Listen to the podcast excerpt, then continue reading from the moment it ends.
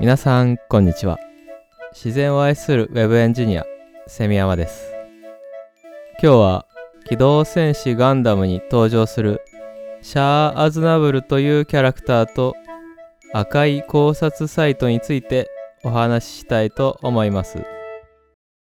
本題に入る前にセミラジオへのお便りやご感想をいただいていますので今回は2つご紹介させていただきます。まず1通目は、セミラジオでも何度かご紹介させていただいているレトロゲームをテーマにしたポッドキャスト番組、ブライトビットブラザーズ、通称 BB ブロスのパーソナリティ、2P 長谷川さんからお便りをいただきましたので、読み上げさせていただきますね。こんにちは。BB ブロスの 2P 長谷川です。フィフネルの宇宙副会をきっかけにセミラジオを聞かせていただいています。ほぼすべての回を聞き終えました。レトロゲームについて話しているポッドキャストをやっている身としては、スーファミ内蔵テレビの思い出についてのお話は大好物でした。デザイモンの隠しメッセージのお話は PS ビータを買って大苦戦したお話も含め他者の熱意にすがすがしい気分になりましたし、デスクリムゾンのお話はうなずきながら聞かせていただきました。しかし、それ以上に絶滅していなかった動物のお話、二部付属の昔話、バナナと闇の歴史など、自分にとっては興味を抱くこともないだろうテーマのお話はとても楽しかったです。中でもファーブル先生の過ぎた実験のお話は最高でした。いつも冷静な語りのセミヤマさんも笑いをこらえられないファーブル先生の気候、面白すぎます。最初は先生をつけていたセミヤマさんがいつしかファーブルと呼び捨てにするのも仕方のないことです。エンディングの曲がいつもと違った音で入ってくるのも素晴らしかったです。過去意図的かどうかはさておき。僕の感じるセミラジオの魅力は日常に溶け込んでいて見落としがちだけど面白いことを紹介してくれるです。セミヤマさんが落ち着いた語り口でそれらを掘り下げていくのを聞いていると面白い深夜番組を見つけて一人北総園でいた10代後半の頃を思い出します。とても楽しかったです。これからも更新を楽しみにしてます。我々の番組を紹介してくださりありがとうございました。とても丁寧な紹介で僕も 1P 川崎さんもとても嬉しく思っています。というお便りをいただきました。セミラジオの70回記念で BB ブロスについてご紹介させていただいたんですが、そちらにも触れてくださっています。長谷川さんはセミラジオのほぼ全ての回を聞いてくださったということで、本当に嬉しいですね。特にファーブル界が面白かったと書いてくださっていて、自分でも聞き返してみたんですけど、ファーブル先生のセミに対する状況を逸した実験の数々について語っているエピソードでして、偉人として語られることが多いファーブル先生なんですけども、彼がセミに対して行った実験だけを取り出してみると、完全にどうかしてるなぁと改めて確信しましたね。長谷川さんにも押していただいたこのファーブル会、まだ聞かれていない方は概要欄に貼っておきますので、ぜひ聞いていただけると嬉しいです。結構前の回なので、今よりこなれていないところもあるんですが、おすすめです。お便りをくださった長谷川さんはいろんなボードゲームのアートワークを書かれている方で、ご自身のツイッターアカウントで絵をアップされているんですけども、すごく動きを感じる絵で、デフォルメの感じも色彩も心地よくて、どの絵も素敵なんですけど、個人的にはツイッターにアップされていた大誘いの絵がデザインも独創的で見た目もとても面白くて、ツボに入ってますね。2P 長谷川さん、ありがたいお便り本当にありがとうございました。もう一通、こちらはツイッターでハッシュタグセミラジオで佐藤かっこ犬さんという方からフィフレンの宇宙服会へのご感想をいただきました。読み上げますね。セミラジオフィフネルの宇宙服の会拝聴意外な広まりを見せてもらってめっちゃ面白かったです。東大ゲーム研究会の考察とご本人の解説も読んでみたくなりました。知らない世界が見えてくるとワクワクしますね。というご感想をいただきました。フィフネルの宇宙服は、ときめきメモリアルという恋愛シミュレーションゲームから派生したイメージソングだったんですが、本当に想像以上の広がり、奥行きのある世界観を持っている曲で、噛めば噛むほど味が出る名曲なんですよね。フィフネルの宇宙服の魅力を少しでもお伝えすることができたなら、すごく嬉しいですね。佐藤さん、ご感想ありがとうございました。それではそろそろ本編に行きたいと思います。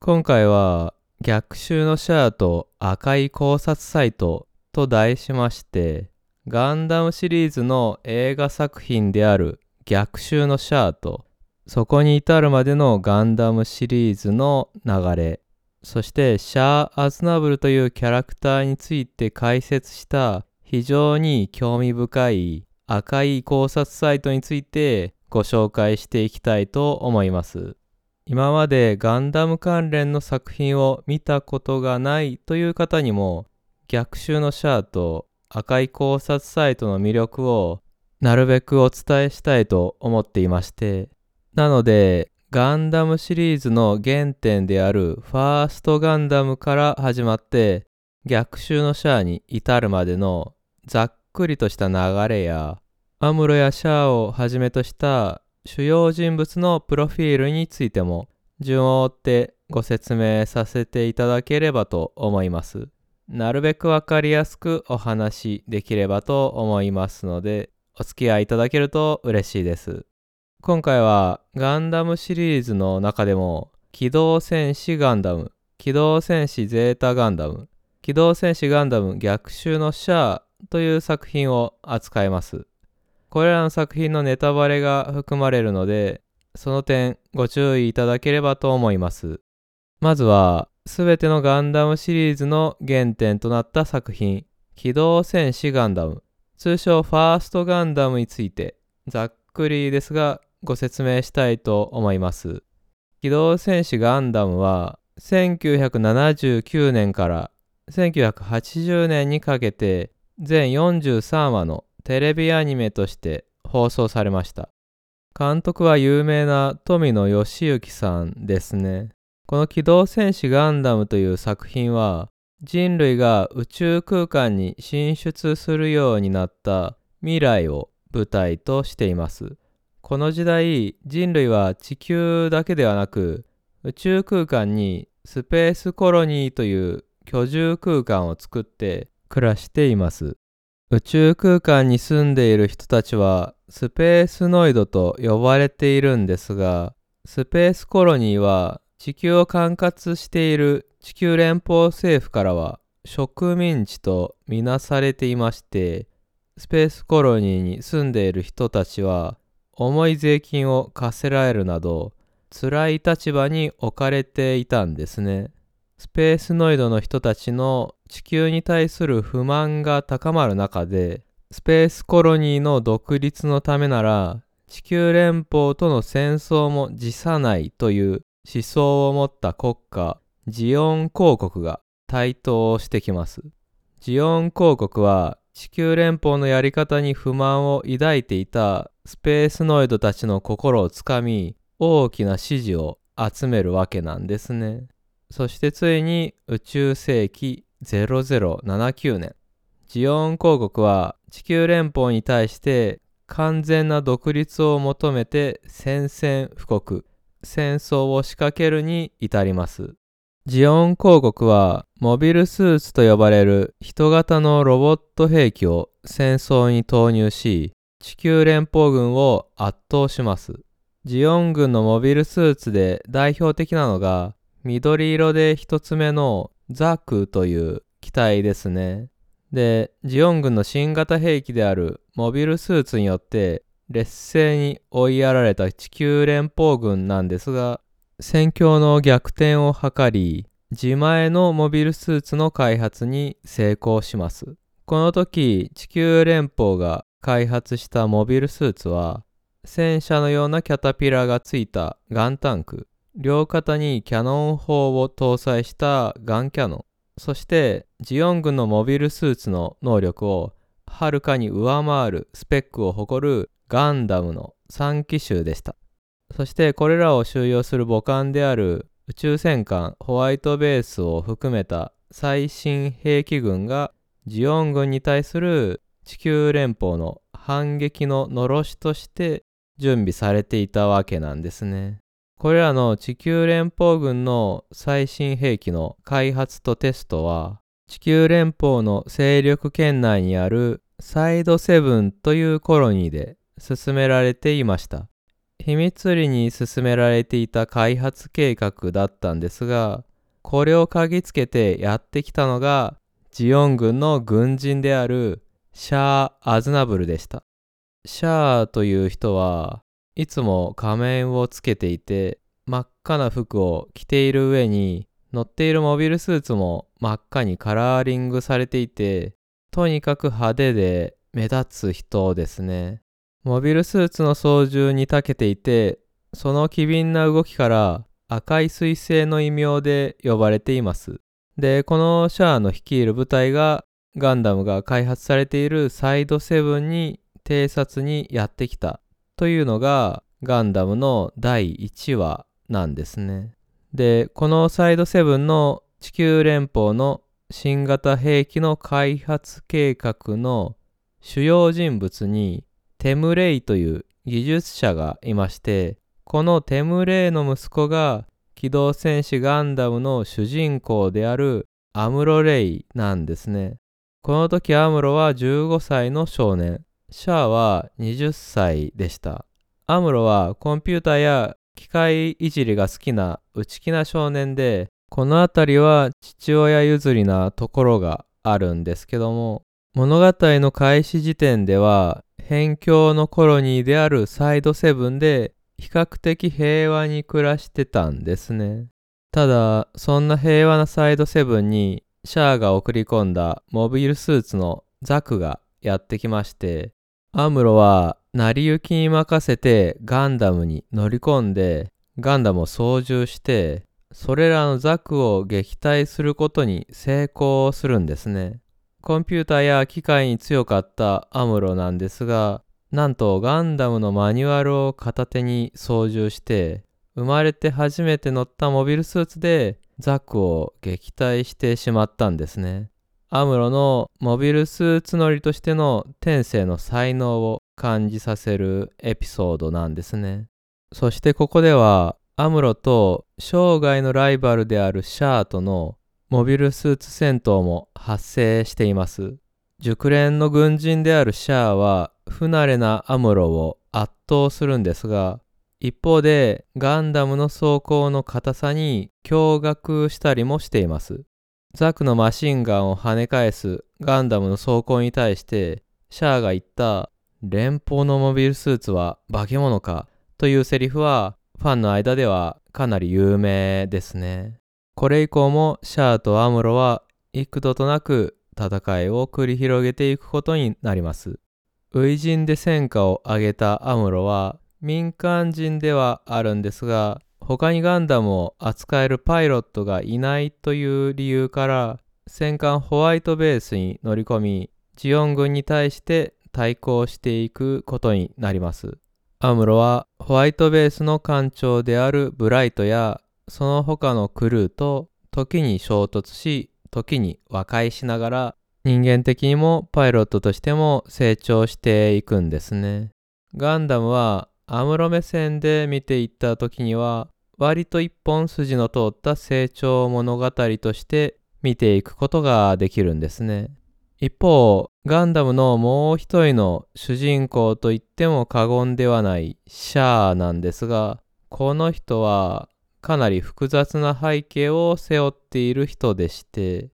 ジオン公国はもともとはジオンズム大君という人がジオン共和国として立ち上げた国だったんですが、実はこの人がシャアのお父さんだったんですね。シャアの本名はキャスバル・レム大君という名前なんです。シャア・アズナブルというのは偽名なんですね。このシャアのお父さんのジオンズム大君さんなんですが、権力の奪取を狙うザビ家という一族に暗殺されてしまいます。なので、機動戦士ガンダムの物語の開始時点では、ジオン公国を牛耳っているのはこのザビ家なんですが、シャアはそんなザビ家が支配するジオン軍に身分を隠して入り込んで、密かにザビ家への復讐を狙っていたんですね。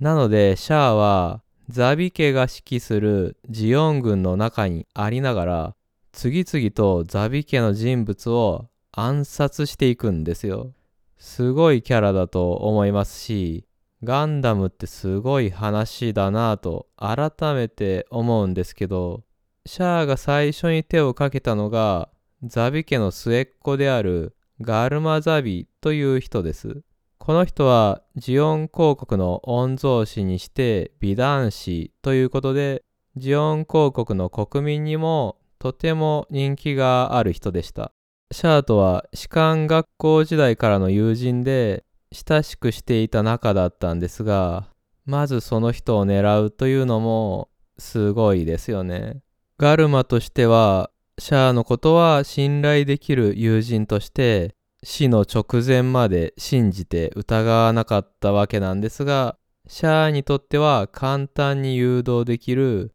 都合のいい存在でした。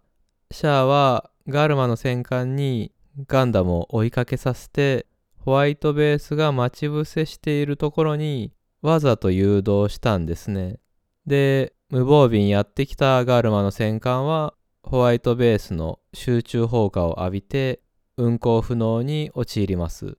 慌てふためくガルマにシャアは無線で語りかけるんですが、そこでのやりとりもなかなかすごいんですよね。シャアは死んでいくガルマにわざわざ無線で君はいい友人であったが、君の父上がいけないのだよ。と言って、嘲笑うんですね。父上というのは、ガルマの父にしてジオン公国の君主、デギンザビのことなんですけども、で、シャアにはめられたと初めて気づいたガルマは、シャア、測ったなと悔しがりながら、自ら戦艦の操縦桿を握ってホワイトベースに特攻を仕掛けるんですね。そして、ジオン公国に栄光あれと絶叫して壮絶な最後を遂げます。友人を葬ったシャアなんですが、作品を見る限り特にそこに葛藤のようなものは感じられず、本当に愉快そうに笑ってるんですよね。友人付き合いをする中でこいつザビ家の人間だけどいいやつだなとか情が映るようなことはなくあくまでも復讐の対象でしかなかったんですね。それだけシャアのザビ家の復讐心というのは根強いものだったということを感じさせるシーンですね。ガルマはザビ家の四男坊だったんですがこの他に長男のギレンザビ長女のキシリアザビ三男のドズルザビという人がいます。次男は物語の開始時点で亡くなっているという設定だけがあって作品中には登場しないんですね。で実質ジオン公国の全権力を掌握しているのが長男のギレンザビです。実はこのザビ系兄弟たちのお父さんであるデギンザビは穏健派で単独で地球連邦軍との和平交渉に向かうんですが、それをよく思わなかったギレンは、自分の父親であるデギンザビを、連邦軍の総司令官であるレビル将軍もろとも、ソーラレイシステムという巨大エネルギー兵器を使って抹殺してしまうんですね。そして、そのギレンもギレンが父を殺したと知った妹のキシリア・ザビに背後から脳天を銃で撃ち抜かれて死亡することになります。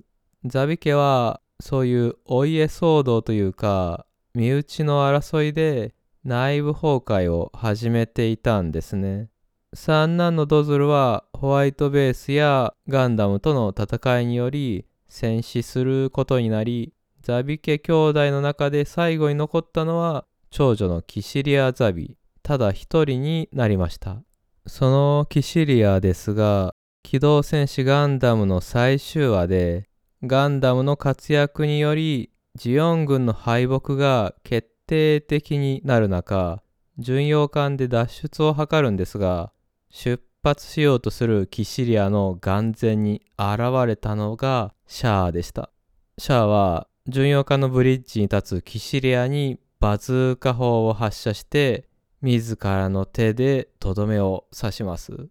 こうしてザビ家率いるジオン公国は崩壊し、シャアは自分の復讐に終止符を打ったわけです。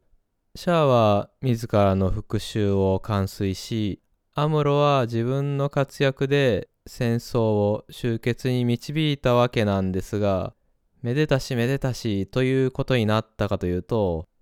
これがなってないんですね。どういうことかというと、この機動戦士ガンダムという物語が展開していく中で、アムロとシャアの間には新たな、そして根深い因縁が生まれていたんですね。それはアムロとシャアの間にいたララースンという少女が深く関わっています。ララーはニュータイプと呼ばれる超人的な直感力、洞察力を持った人で、その能力をシャアに見出され、行動を共にしていました。ララーのニュータイプ能力は、戦争時においては、モビルスーツやモビルアーマーと呼ばれる大型の機体の操縦能力に利用され、高い戦闘力を誇りました。そしてジオン軍のエルメスという機体に乗り込み、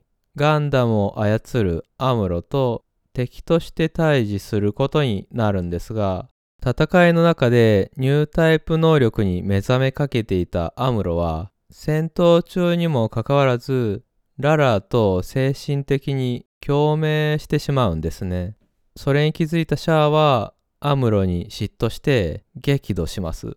シャアもアムロもララに引きつけられていたんですね。もつれる戦いの中でアムロはシャアの機体にビームサーベルで切りつけるんですが、ララーはシャアを身を挺してかばい絶命します。ララと精神的に共鳴しながら結果的に命を奪うことになってしまったアムロ。そして二人の共鳴の蚊帳の外に置かれるという屈辱を味わわされ、ララーを失ったシャア。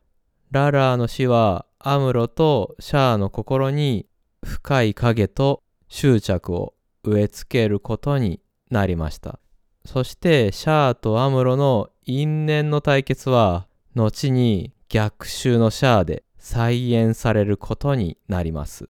機動戦士ガンダムの続編の機動戦士ゼータガンダムでは、主人公はアムロに代わってカミーユ・ビダンという少年になります。この作品では前作でジオン公国に対して勝利を収めた地球連邦がざっくり言うと内部分裂して大きく2つの組織に分かれるんですね。一つはティターンズという組織でこれは非常に攻撃的な性質を持つ組織で、非人道的な軍事行動も辞さない。そんな組織です。そしてティターンズのやり方に反旗を翻したのがエウーゴという組織で、カミーユもこのエウーゴに属することになります。そしてファーストガンダムでは連邦軍の敵としてガンダムと戦ったシャーズナブルもクワトロバジーナと名前を変えて、このエウーゴに参加しています。そしてアムロもまたエウーゴに参加し、カミーユ、アムロ、クワトロバジーナことシャアは同じ組織のメンバーとして戦友として共に戦うわけです。これがゼータガンダムの大まかなあらすじなんですが、続編のダブルゼータガンダムにはシャアもアムロも登場しません。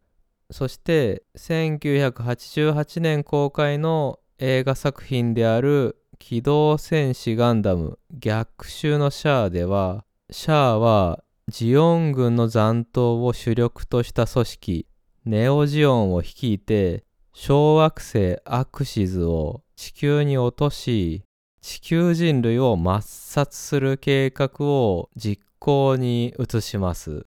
そしてそれを食い止めようとするアムロとの死闘が描かれることになります。アムロとシャアはゼータガンダムでは共に手を取り合って戦った仲間だったたわけですがまるでそれを忘れてしまったかのようにシャアは地球一回滅ぼすと言い始めるんですね。シャアが言うには戦争が起こる原因は地球に住む人類の考え方にあると。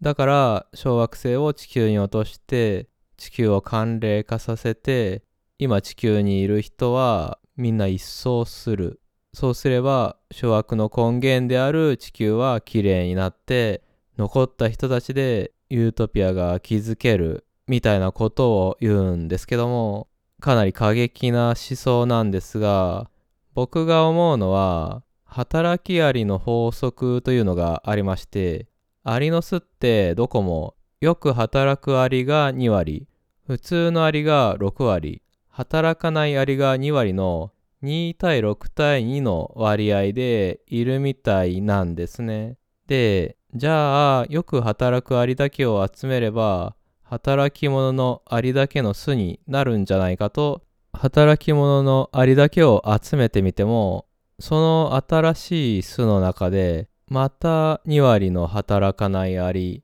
2割の働くアリ6割の普通のアリが発生して元の割合に戻っちゃうらしいんですね。まあ、アリと人間を一緒くたに論じることはできないんですが、平和的な人ばかり集めたとしても、またその中である程度争いは生まれてくると思うので、あまり過激なことはやらない方がいいのかなと思うんですけど、シャアはそう考えなかったわけなんですね。この辺りで今回のタイトルにも入っている赤い考察サイトについてご説明したいと思うんですけども、ガンダムの部屋というその名の通りガンダムシリーズの作品についての考察文を掲載されているサイトがあるんですが、このガンダムの部屋のメインコンテンツとして、シャー・アズナブル論という論文が掲載されてるんですね。これが本当に読み応えのある文章になっていましてシャアの言動や生い立ちなどあらゆる面からシャア・アズナブルという複雑なキャラクターについての分析を行っています。精神分析の手法すら駆使して分析されてるんですね。このシャア・アズナブル論、今もウェブ上で読むことができるんですが、そのページの背景が真っ赤なんですよ。本当にシャアが着ていた軍服のようなビビッドな赤い背景になってるんですね。赤い背景に白文字でびっしり書かれていて強調したい箇所についてはシャアの軍服の差し色に使われていたような黄色という徹底ぶりでもう見た瞬間にシャアの考察サイトだなということがわかるようになってるんですね。で、このシャア・アズナブル論にはシャアに関する考察がかなりのボリュームで書かれているわけなんですが、ここではその一部、僕が特に印象的だった部分を僕なりに噛み砕いてご紹介できればと思います。シャア・アズナブル論の第1章は、パイロットではなく暗殺者としてのシャアと題して考察が進められているんですが、ここに書かれていた内容が僕の中ですごく納得感がありまして、これを読んだことで自分の中でシャアというキャラクターが決定づけられたところがあるんですけども、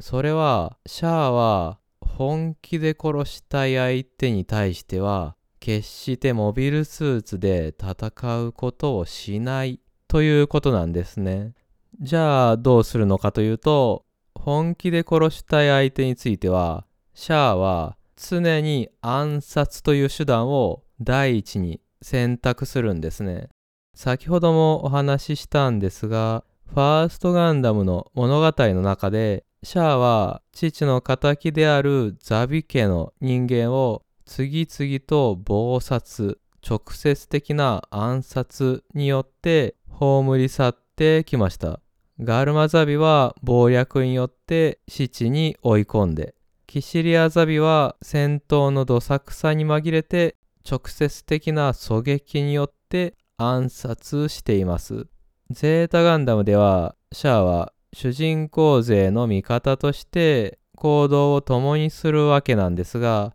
本気で排除したい敵がいるときシャアがまず第一に考えるのは暗殺なんですね。小説版のゼータガンダムでエウーゴの他のメンバーがティターンズの基地への進行を決めたときシャアは一人反対するんですね。ならば、ティターンズの黒幕と言われているジャミトフ・ハイマーを暗殺する計画を予定した方がいいと言うんですけど、わざわざ正面から正々堂々と攻め込むより、敵の大将を暗殺した方が手っ取り早いですよね。というわけなんですね。シャアの暗殺傾向は、父であるジオンズム大君を暗殺で失い暗殺を実行したザビ家が権力を奪取する様子を目の当たりにして強く印象づけられたことが大きいのではないかとシャー・アズナブル論では語られています自分のお父さんを暗殺で失ったシャアが敵を抹殺する手段として常に暗殺を選択してきたというのは非常に業が深いと感じるところではあります。シャアはファーストガンダムではジオン軍の忠実なる軍人を演じつつその裏ではザビ家の打倒を目指していたわけです。では逆襲のシャアでのシャアはどうかなんですけども逆襲のシャアではシャアは小惑星落としによる地球の浄化を掲げていました。ゼータガンダムの終盤でシャアはエウーゴの代表に就任するんですが、そのことによって地球連邦の腐敗した現状を深く知ることになり、地球に絶望したことから地球の浄化を目指すようになったとされています。逆襲のシャアでは表向きの目標としては小惑星落としによる地球の浄化を掲げていてシャア自身もそれを信じようとしていたところがあるんですが実はその一方で最新兵器に利用可能なサイコフレームという素材がアムロの手に渡るように手引きしていたんですね。このサイコフレームをアムロはニューガンダムという機体に組み込むことで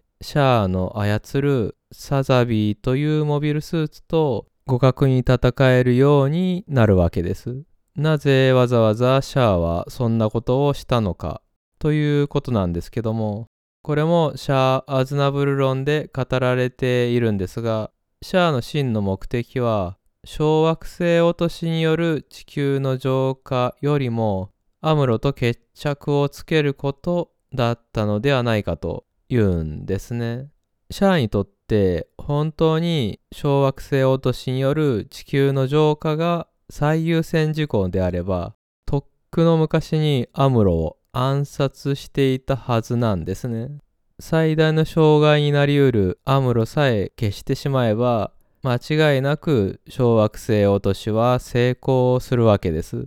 シャアは本当に殺したい相手には常に暗殺を選択してきました。しかし、シャアにとってアムロは、そうやって排除すればそれでよし、という相手ではなかったんですね。自分が精神的な拠り所として強く引きつけられていたララーをアムロによって精神的にも奪われ、さらに殺されてしまったことで、アムロはシャアにとって乗り越えなければいけない執着の対象になりました。そのためには、シャアの中では互角のモビルスーツで戦って戦いの中で決着をつけなければいけなかったんですね。だからこそサイコフレームという最新素材がアムロの手に渡るように手引きをしたわけです。モビルスーツの性能差で勝っても意味がないと考えてたんですね。そして小惑星落としを決行したのもそれを行えばアムロが必ず止めにやってくる。